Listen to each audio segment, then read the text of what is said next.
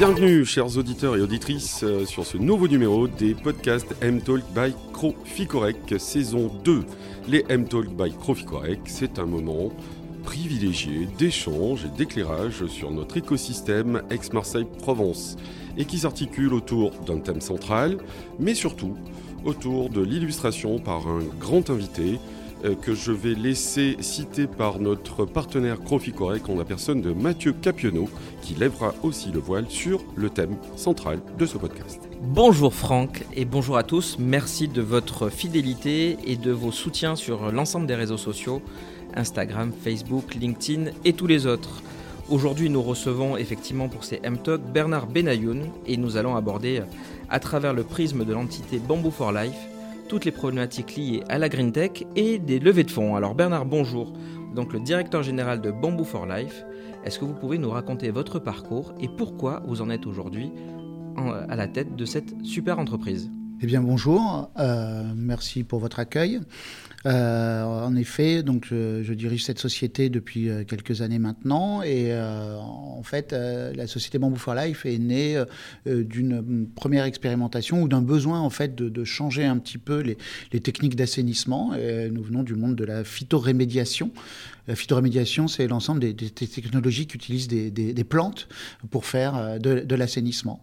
Euh, ce sont des technologies qui existent depuis pas mal d'années, hein, depuis les années 70, dans le nord de l'Europe ou aux États-Unis, mais avec du saule, peuplier, eucalyptus. Et voilà, notre objectif, ça a été de, de, faire naître une nouvelle technologie beaucoup plus efficace, beaucoup plus adaptée, et euh, qui allait répondre à, toutes les attentes du nouveau millénaire, en fait, en termes de, solutions fondées sur la nature. Et donc, pour en arriver à votre à, votre, à la création de cette entreprise.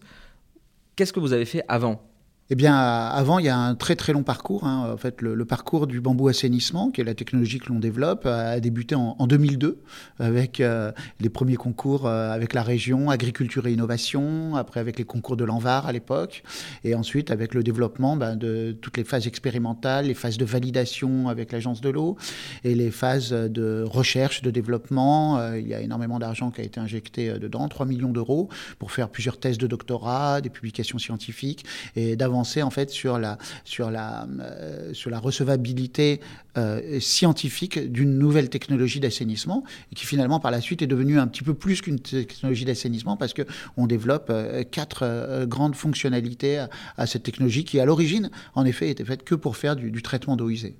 Bien, merci Bernard, merci Mathieu.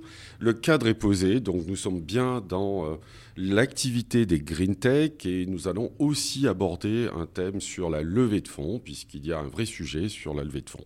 Mais avant de rentrer euh, dans le sujet, eh bien on va vous proposer la séquence très entreprenant. Bernard, Mathieu et moi, on va vous poser une série de questions très exactement et on va vous demander d'y répondre du tac au tac. La première, je vous la pose, elle est très simple. Que représente pour vous le chiffre 13 ah, le chiffre 13, je l'ai même intégré à mon adresse email. Donc c'est une identité pour moi, hein, le chiffre 13. Même si euh, je ne suis pas originaire de la région, euh, je me suis euh, approprié cette région au plus profond de mon cœur et maintenant je, compte bien y mourir un jour. Et c'est une, une région qui est qui est, qui est très attachante, qui est pleine de, ressources, plein de, de, soutien également de part de, plein d'organismes. Et c'est un endroit où il fait bon vivre euh, et, c'est un bon départ également pour, euh, pour, euh, l'export, parce que c'est un endroit qui est ouvert vers l'extérieur, contrairement à, pas mal de régions françaises. Ici, c'est une région qui est très cosmopolite et qui est ouverte vers le, développement à l'export, et ça fait partie également de nos objectifs. Donc voilà, je pense que c'est vraiment l'endroit idéal pour se développer. Merci Bernard. Donc du tac au tac, on débute. Penser ou agir? Ah, agir, c'est immédiat. Impact environnemental ou sociétal? On n'a pas le droit de dire les deux. Hein. Alors mon capitaine, je vais dire impact environnemental. Bousculer les codes ou approfondir l'existant? Bousculer les codes. Hein. C'est inévitable dans l'innovation, on est obligé de, foncer. Digital ou écologie? Écologie, mais écologie avec une ouverture euh, certainement future sur le digital. Innovation ou créativité faut avoir, il faut faire preuve de créativité, d'énormément de créativité pour, euh, pour bousculer les codes et arriver dans l'innovation. Hein. C'est inévitable, on ne peut pas faire l'un sans l'autre. Green tech ou clean tech? Ah bah c'est clean tech. Euh, parce que euh, beaucoup plus logique. On voit bien le fil rouge. On va continuer, euh, Bernard. Donc, votre citation inspirante. La citation inspirante, c'est euh, c'est tomber sept fois et se relever huit fois. Voilà. Je pense qu'il faut il faut pas faut, faut, se servir de ses échecs, mais il faut pas hésiter à repartir et toujours dans la même direction quand on est sûr d'avoir le d'avoir le bon cap. Et, et c'est notre cas. Un livre qui vous a marqué? C'est le livre bien connu de, de Paolo Coelho.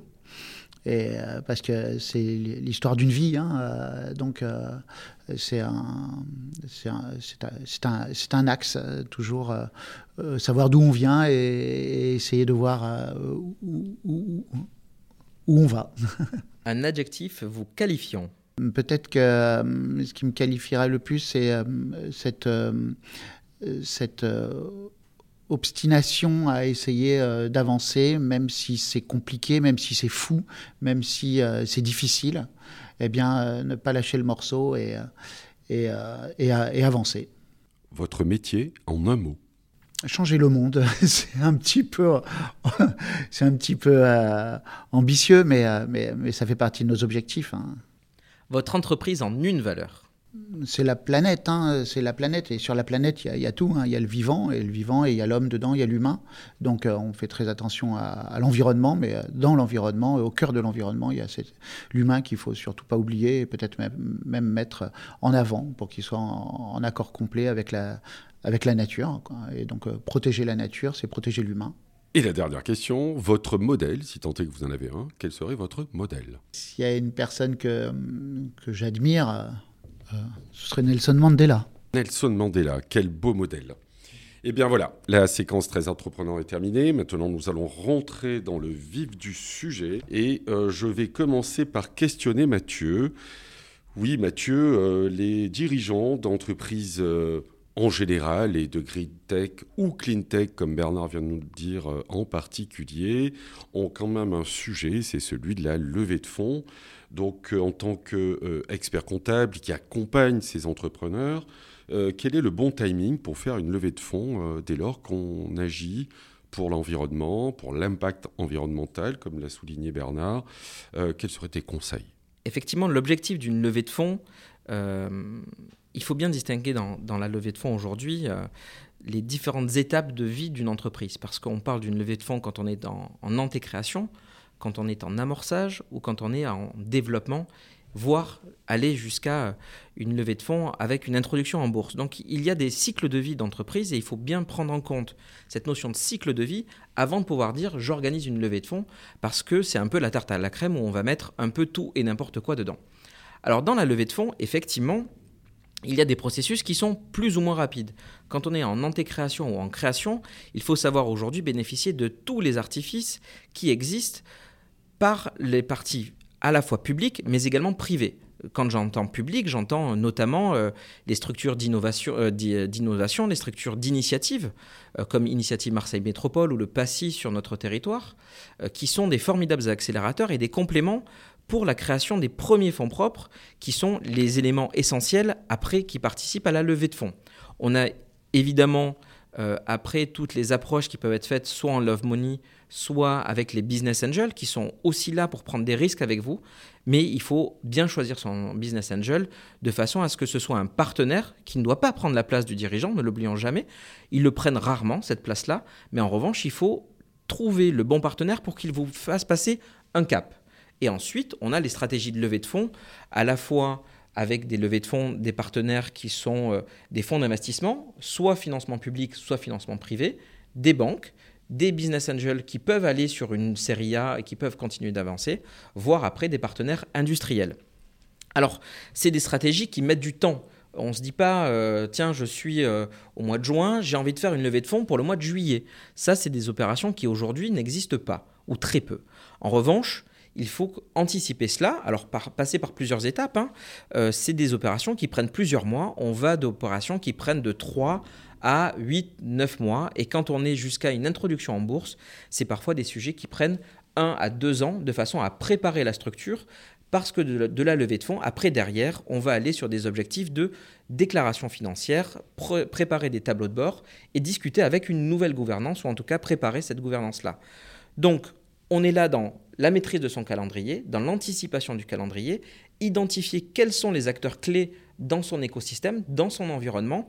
Ne pas oublier que tout le monde ne va pas forcément dire oui, donc toujours anticiper et prévoir plusieurs opérateurs et plusieurs accompagnants ou plusieurs partenaires bancaires ou financiers parce que vous allez peut-être avoir et essuyer quelques refus. Donc c'est très important de pouvoir se dire, je sais vers qui m'adresser, mais je vais en voir plusieurs acteurs. De même, il ne faut pas oublier qu'il faut essayer de structurer cette approche-là en se disant, je vais par trouver des partenaires institutionnels. Je pense par exemple à sur un territoire Région Sud Investissement, mais Région Sud Investissement, aujourd'hui, il ne faut pas oublier quels sont ses critères d'investissement. Région Sud Investissement est un acteur qui ne va pas investir seul. Il y a besoin de co-investissement et donc trouver tout de suite des acteurs à côté, type partenaires bancaires ou autres, qui seront les partenaires accompagnateurs. Après, évidemment, on rentre dans une phase, c'est la phase critique, c'est les phases de due diligence. Là, on passe dans l'analyse de votre dossier avec ce que l'on appelle un pitch deck. On, présente son activité et l'essentiel, c'est pourquoi aujourd'hui j'ai besoin de fonds. Je ne suis pas là pour vous demander des fonds parce qu'ils sont disponibles. Je vais faire passer une étape à mon entreprise et cette étape-là me permettra de vous rembourser, évidemment, ou de vous faire participer à une aventure qui elle-même débouchera sur des nouvelles, opportunités. On passe cette due diligence. Ensuite, on va rentrer dans une étape dite de négociation et de lettre d'intention. Donc, c'est ce qu'on appelle la LOI, donc la lettre d'intention.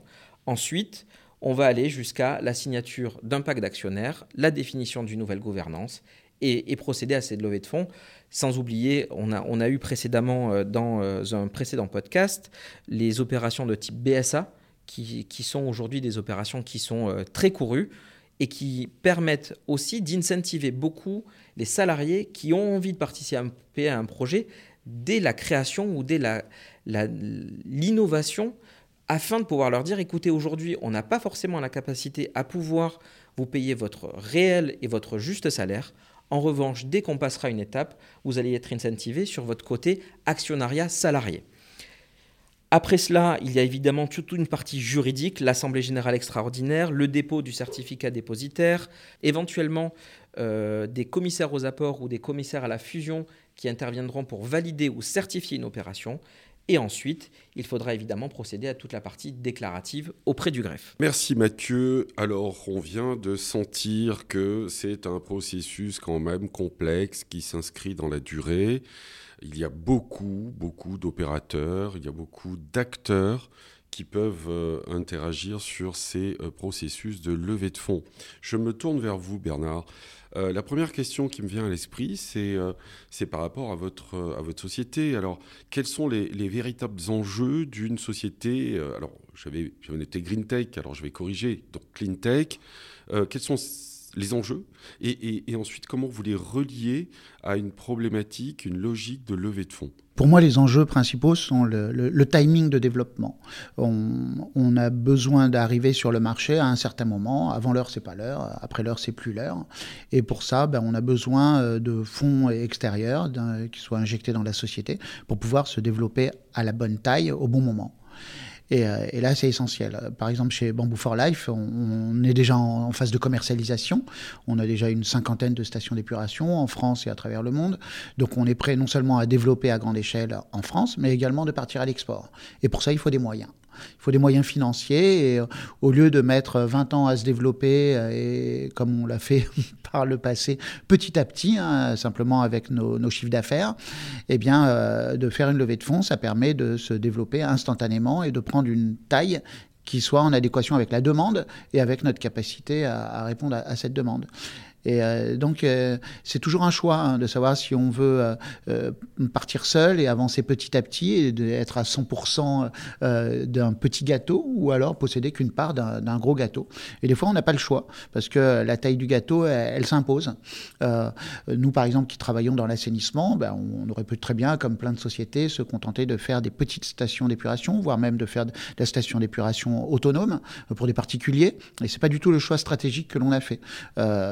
Et, il, est, raisonné, hein, il est raisonné parce qu'on ne fait pas que de l'assainissement, on va en parler tout à l'heure, mais les, quatre fonctionnalités, c'est de produire de la biomasse, produire de la biomasse de bambou, c'est extrêmement intéressant. Mais si on produit quelques tonnes de biomasse de bambou, eh bien derrière, on ne peut pas fournir une industrie qui soit l'industrie que l'on vise. Par exemple, si nous on vise des bois compressés, on ne peut pas se permettre de produire que quelques tonnes. Donc inévitablement, il faut l'adapter à à des tailles de stations d'épuration qui soient géantes. Et donc, euh, une société qui va se développer avec un chiffre d'affaires faible ou avec des moyens financiers faibles ne va pas pouvoir s'adresser à des, à, des, à des stations géantes qui vont pouvoir euh, faire naître euh, ce marché de, de la biomasse. Tout comme pour le crédit carbone. On ne va pas aller vendre quelques tonnes de carbone sur le marché du crédit carbone. Il faut qu'on arrive avec quelques milliers, voire quelques millions de tonnes séquestrées chaque année pour avoir une assise et une reconnaissance. Donc, la taille de la société, pour nous, ça n'a pas été vraiment une question, ça a été une, obligation. On est obligé de se développer, de se développer à grande échelle pour pouvoir euh, euh, assumer nos ambitions. Merci Bernard. Alors oui, vous parlez des quatre fonctionnalités. Euh, vous pouvez nous en dire un tout petit peu plus sur ces quatre fonctionnalités? Euh, Oui, tout à fait. En fait, la, la, phytorémédiation, donc c'est l'assainissement, le, traitement des eaux usées. Donc on se, se focalise sur la, construction, la conception, la construction et l'exploitation d'une station d'épuration, qui peut être une station d'épuration pour un industriel.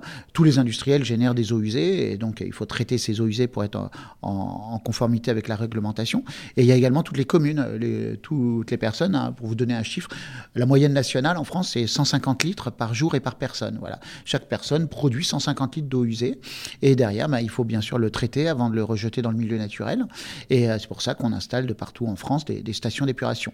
Il y a plein de pays dans le monde qui ne sont pas du tout, du tout, du tout équipés d'assainissement et donc qui rejettent des eaux brutes dans le milieu naturel.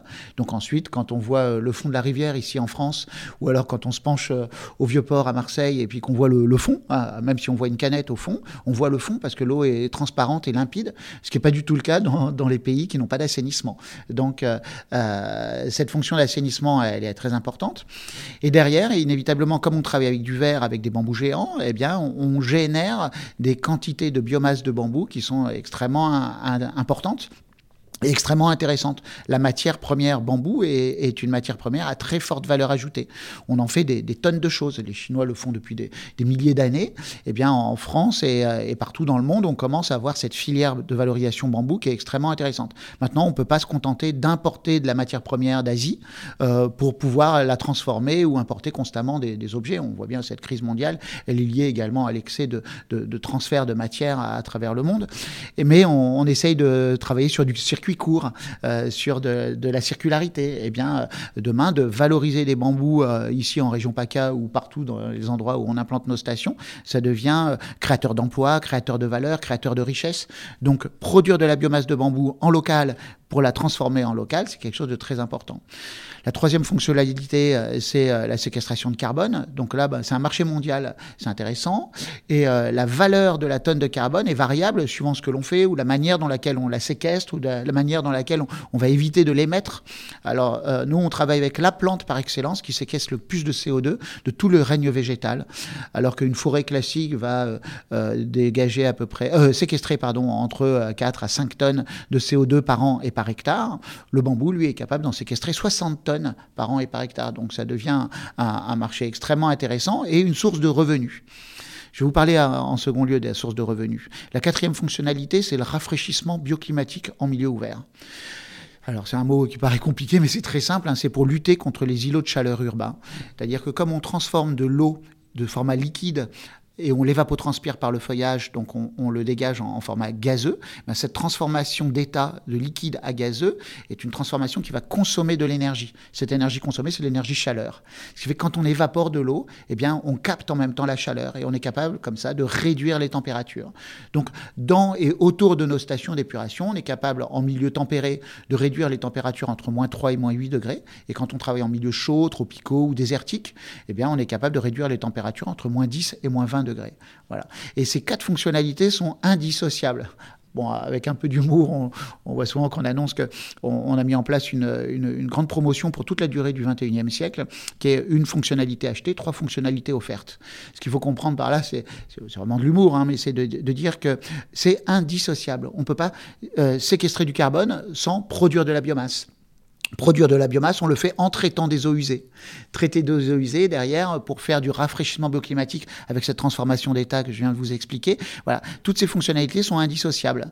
Et, euh, du coup, bah, c'est ça, cette circularité ou ce, côté développement durable de notre, de, notre, de notre technologie qui est fort apprécié parce que toutes ces fonctionnalités portent un intérêt dans, dans toutes les régions ou dans tous les contextes industriels du monde. Merci Bernard, merci pour ces éclairages. On sent bien la circularité, j'irai même plus loin. Donc on est bien là dans une économie totalement circulaire et puis donc un cercle vertueux euh, que vous amenez en, valeur euh, sur les territoires que vous allez pouvoir euh, traiter euh, avec euh, en entrée euh, de services, euh, c'est bien euh, l'épuration, donc la phytorémédiation, comme, comme vous l'appelez si bien. Je voudrais ajouter un élément, c'est que la, la, chose la plus, la plus exceptionnelle en fait qu'on a fait, c'est la chose la plus facile à faire. C'est on a simplement changé notre regard sur un problème.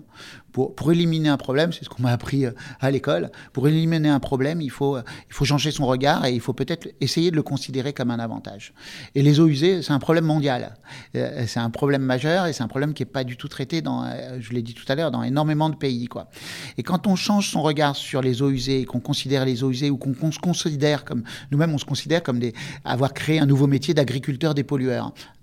Mais seulement on ne produit pas des carottes ou des bananes, on produit de la dépollution. Et notre outil de production, comme tous les agriculteurs, ils achètent énormément d'eau et d'engrais. Eh bien, cette eau et cet engrais, on va le chercher dans les eaux usées. Donc, en fait, notre changement de regard, c'est de considérer les eaux usées non plus comme un problème, mais comme une ressource. On se sert de l'eau usée pour produire de la biomasse de bambou et en même temps, bien sûr, ben, on l'épure, mais derrière, on fait naître une économie. Et voilà. Et donc, on élimine directement un problème dès l'instant où on prend le problème comme un avantage. Absolument. Et j'irai même plus loin.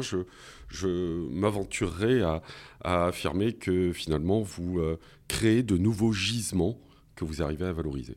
Exactement, exactement.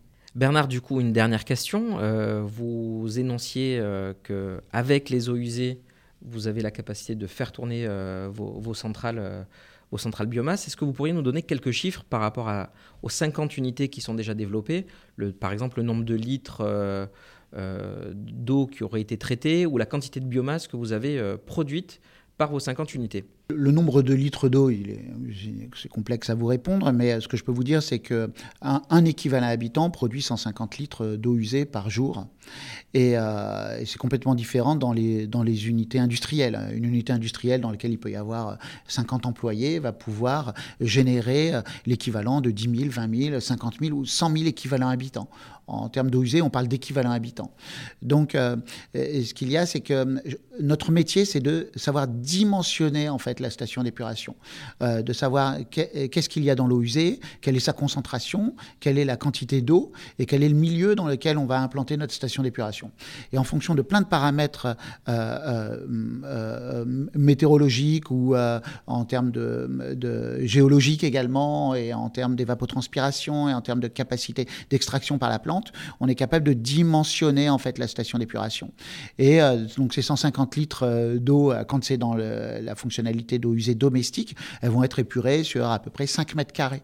Donc on pourrait dire 5 mètres carrés par équivalent habitant. Mais on a développé également une autre, une autre technologie qui est une technologie dite intensive qui nous permet de réduire encore plus les, espaces et de passer par 1 mètre carré par équivalent habitant avec des matériaux de carrière, avec un filtre intensif. Et c'est cette adaptation en fait au milieu industriel ou au milieu, euh, euh, euh ou au milieu euh, au usé domestique qui nous a demandé en fait énormément de, de tous ces programmes en question que l'on a fait de, de R&D et ces millions d'euros dépensés euh, pour pouvoir euh, s'adapter et savoir dimensionner. Ensuite, euh, au niveau de la production de la biomasse, eh bien, ça va être également en fonction de l'endroit où on installe la station. Hein. Quand on va installer une station en milieu chaud ou tropical, eh bien, on va avoir une production de biomasse qui va pouvoir être entre 80 et 120 tonnes de matière sèche par an et par hectare, ce qui est colossal par rapport à une forêt euh, classique. Hein. Je rappelle qu'une bambousée, c'est pas une forêt, ça reste une prairie. Donc, euh, une prairie qui fait 10 à 25 mètres de hauteur, mais ça reste une prairie. Le bambou est une herbe, c'est un graminé, mais il a un aspect, une fois qu'il est mûr, d'un bois avec toute cette valorisation. Et euh, quand on va travailler en milieu tempéré, en France ou en, en Europe, on va être aux alentours d'une production de 100 tonnes par hectare et par an. Et, ce qui est également extrêmement intéressant par rapport à, des forêts. Il faut savoir qu'on va récolter les bambous chaque année. Donc on a cette production vraiment chaque année. Alors que dans le métier de la sylviculture, ben, on va planter aujourd'hui, on va dépenser de l'argent pendant 25 ans ou pendant 100 ou 150 ans si c'est des bois précieux, pour ensuite pouvoir récolter le bois et le valoriser.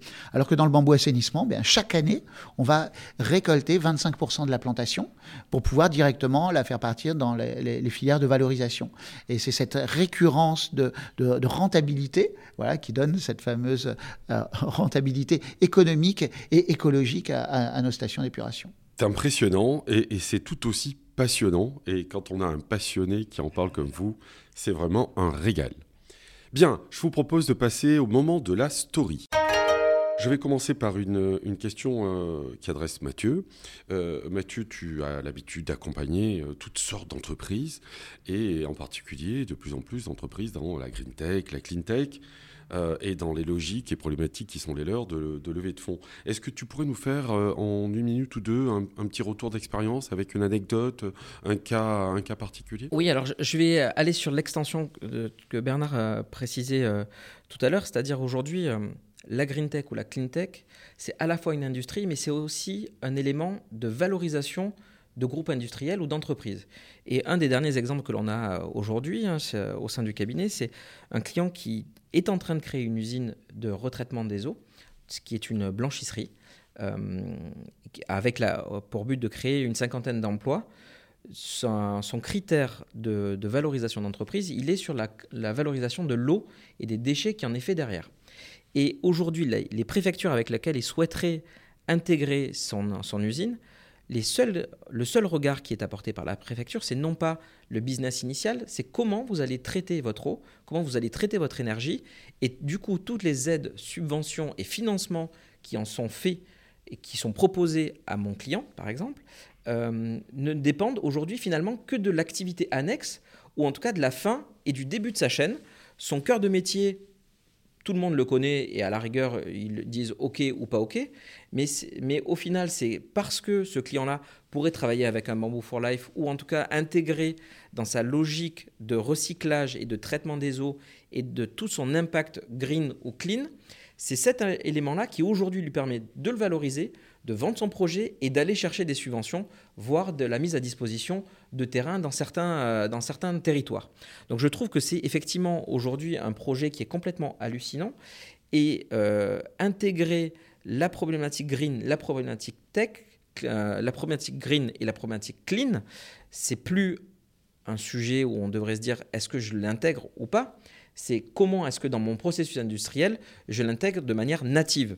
D'autant que euh, la BPI, par exemple, a intégré depuis le 1er janvier 2022 des nouveaux financements en green et en clean. Donc une, entité aujourd'hui qui souhaiterait développer, reconstruire, euh, aménager de l'industrie, voire même du service, ne peut plus se passer d'intégrer cette problématique au sein même de son processus industriel, sinon il passera à côté d'une très grande partie des financements. Absolument, et je me rappelle euh, qu'une une, dynamique avait été déjà impulsée auprès des imprimeurs avec l'imprime. Donc euh, c'était déjà là aussi une manière d'amener les imprimeurs à anticiper tous les rejets qui allaient être euh, les leurs.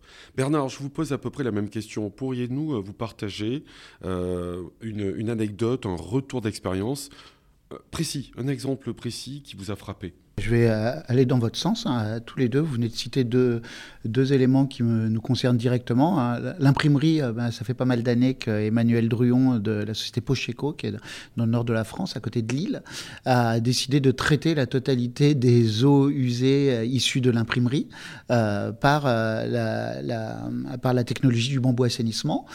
Donc, je dis avec un peu d'humour, il nous a mis à la porte de chez lui et il nous a vraiment mis à la porte. Il a, il a supprimé le, le parking client pour le remplacer par la station d'épuration à l'entrée de son usine. Et euh, du coup, bah, depuis pas mal d'années, il a compris, il a fait naître les, économies euh, pour pouvoir euh, amener de, l'environnement au sein de sa structure. Et c'est devenu pour lui une, ligne de, conduite incroyable hein, au niveau de, l'ensemble de, son imprimerie pour pouvoir intégrer des, économies, de l'écologie et un sens humain extrêmement développé. Voilà, donc ça, on l'a fait il y a peut-être une dizaine d'années de cela et, la station est toujours en fonctionnement aujourd'hui. Et l'autre exemple, ben, c'est un exemple sur la, sur la, blanchisserie. En fait, nous sommes en train de faire un, projet du côté de Toulouse. Et là, c'est complètement différent. En fait, c'est pas les services de l'État, donc c'était une blanchisserie qui rejette dans la station d'épuration communale.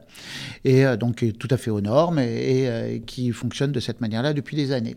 Seulement, ils ont rencontré un client, un gros industriel de, de l'agroalimentaire, euh, un, du CAC 40, euh, qui a été intéressé par euh, faire la blanchisserie industrielle avec leur service, mais qui se trouvait à une distance de, plusieurs, de quelques dizaines de kilomètres. Et ils n'ont pas voulu travailler avec eux parce qu'ils ont dit vous allez alourdir notre bilan carbone simplement en faisant le transport des vêtements industriels pour pouvoir aller les laver et les ramener à l'usine. Donc cette usine s'est rapprochée de, de Bamboo for Life pour demander euh, si on était capable de séquestrer assez de carbone pour pouvoir équilibrer le carbone euh, nécessaire au, transport de, du linge sale et du linge propre jusqu'à cette industrie agroalimentaire. Et donc, en fait, on a fait notre dimensionnement et 50% de notre euh, séquestration de carbone va être allouée à ce nouveau marché qu'ils vont pouvoir signer grâce à la séquestration du carbone lié au traitement de leurs eaux usées. voilà, ils n'avaient pas un problème d'assainissement, mais ils avaient un problème d'équilibre carbone et ils ont réussi à trouver cette solution à, travers le traitement des eaux usées. Donc maintenant, les eaux usées n'iront plus dans la station communale où ils étaient euh, traités, mais avec euh, certaines problématiques de micropolluants, de métaux lourds ou de certains éléments. Et ils vont le faire sur place ils vont se servir, comme Emmanuel Ruon, de, cette euh, technologie pour pouvoir communiquer en fait sur leur raisonnement environnemental. Merci Bernard pour ces deux exemples très concrets. Voilà, la story est terminée. On est presque au terme de ce numéro des podcasts M-Talk by Croficorec. Avant cela, je vais vous demander cette fois d'être très court, très bref. En une minute, je vous demande à l'un et à l'autre, et je commence par toi, Mathieu, euh, que devraient retenir les auditeurs et les auditrices de ce podcast Merci Bernard, euh, merci Franck. En une minute, euh, je, retiens deux éléments aujourd'hui de, nos, de nos échanges. La première, c'est le timing, le temps est roi euh, dans une stratégie euh, de levée de fonds, mais dans toute stratégie aujourd'hui d'entreprise, le temps est roi, euh, avec l'argent évidemment, mais le temps est roi et il faut penser le temps comme un ami et non pas comme un ennemi. Le deuxième élément, c'est ce que vous disiez Bernard à la toute fin j'ai beaucoup aimé votre terme de d'économie. c'est désormais essentiel de penser dans sa stratégie aux nouvelles économies que l'on va pouvoir faire, quitte à devoir investir aujourd'hui pour créer des économies demain. Et il y a forcément des retours sur investissement court terme, mais ne pas oublier la stratégie à long terme avec des financements qui seront du coup adaptés. Bernard, c'est à vous, en une minute, que devraient retenir, selon vous, les auditeurs et auditrices? Bien, je pense qu'il faut retenir que l'environnement et l'écologie, ce n'est pas, pas une contrainte, c'est une chance. Et c'est une chance euh, au niveau euh, de l'emploi, au niveau du développement, mais également au niveau économique. C'est-à-dire que demain, vous vous rendez bien compte qu'on peut euh, avoir une rentabilité financière à une station d'épuration, ce qui n'est pas du tout le cas aujourd'hui.